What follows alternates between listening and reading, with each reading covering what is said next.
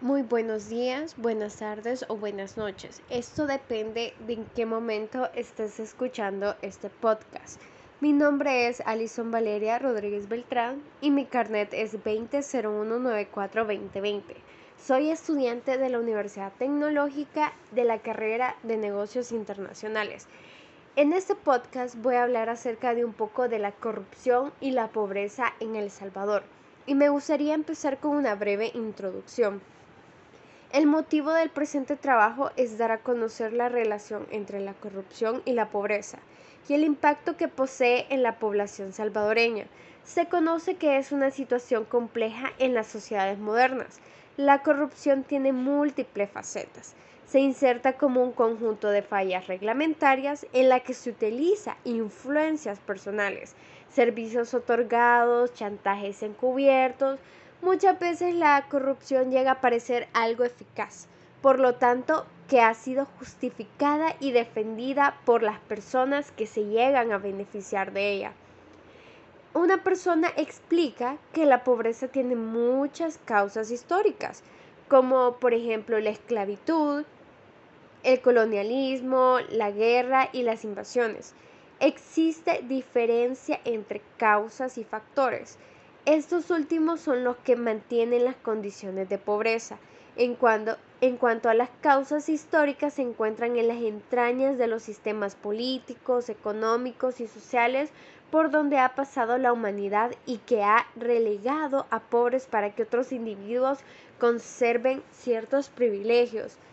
Cuando hablamos de corrupción, también estamos mencionando acerca del impacto que tiene en la pobreza. Uno de ellos es el impacto material. Se habla que existe una privación de servicios básicos para los sectores más vulnerables de la sociedad salvadoreña, es decir, para quienes están en una situación de pobreza extrema. Esto implica claramente en un desvío de fondos que de haberse aplicado adecuadamente en el presupuesto nacional hubiera permitido implementar a la población que lo necesita servicios para quienes lo necesitan como servicios de salud, educación, subsidios alimentarios, trabajos, etc. Mediante este trabajo de investigación se tomará en cuenta a los expresidentes de El Salvador entre el año 1999 y 2014 para demostrar los distintos actos de corrupción realizados y las formas de cómo llegó a afectar a los salvadoreños. Quiero comenzar dando una definición, una breve definición acerca de corrupción y pobreza. La corrupción es un fenómeno que inicia desde el surgimiento de la vida del hombre en la sociedad, de la creación de normas de comportamiento y, más importante aún, desde el nacimiento del poder público, es decir, del Estado.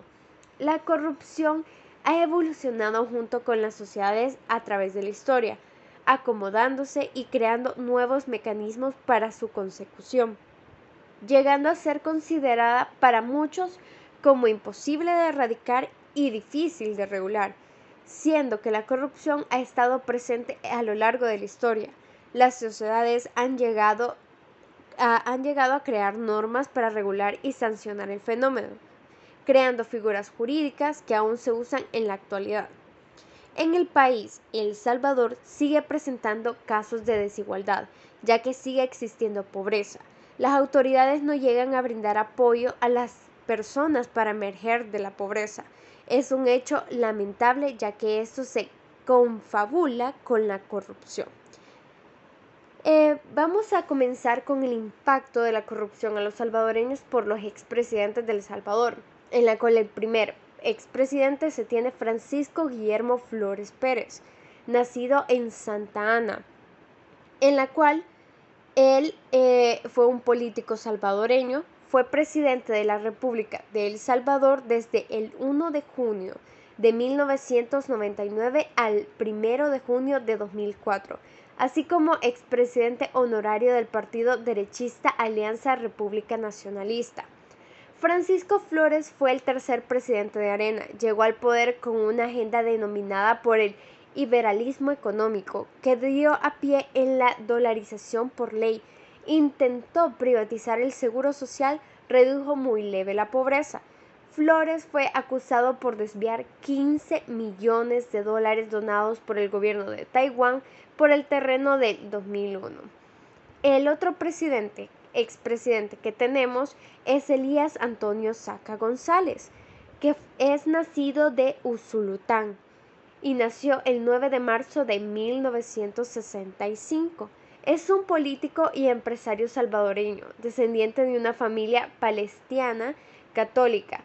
Fue elegido presidente de la República de El Salvador el 21 de marzo de 2004, ejerciendo el cargo desde el 1 de junio de 2004 hasta el 1 de junio de 2009 quien causó un desvío de fondos públicos que utilizó a su favor para su beneficio.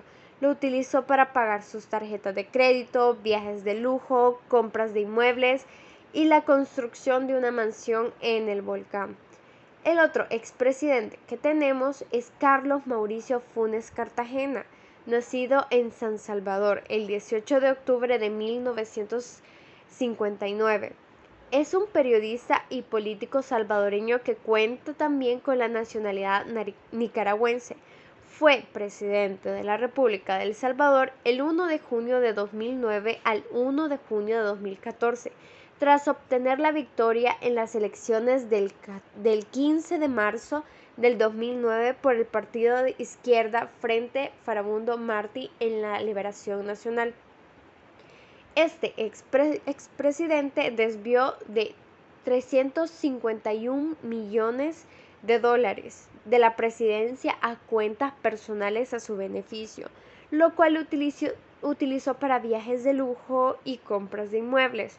Todos estos actos realizados por esos tres expresidentes de El Salvador han sido las causas y las consecuencias de la corrupción en el desarrollo económico y progreso social estos ejemplos de cómo operaban los expresidentes generaron un sistema de gestión de soborno y de una cultura de incumplimiento de leyes. Es un problema sistemático que se desarrolla en un país como el nuestro, donde las instituciones no están bien diseñadas. La inestabilidad política y la corrupción en El Salvador han acentuado la pobreza en el país, provocando leve desarrollo económico, poca seguridad pública, escasos y malos servicios médicos, bajo nivel de calidad educativa y han incrementado las emigraciones. Muchas gracias por escuchar este podcast.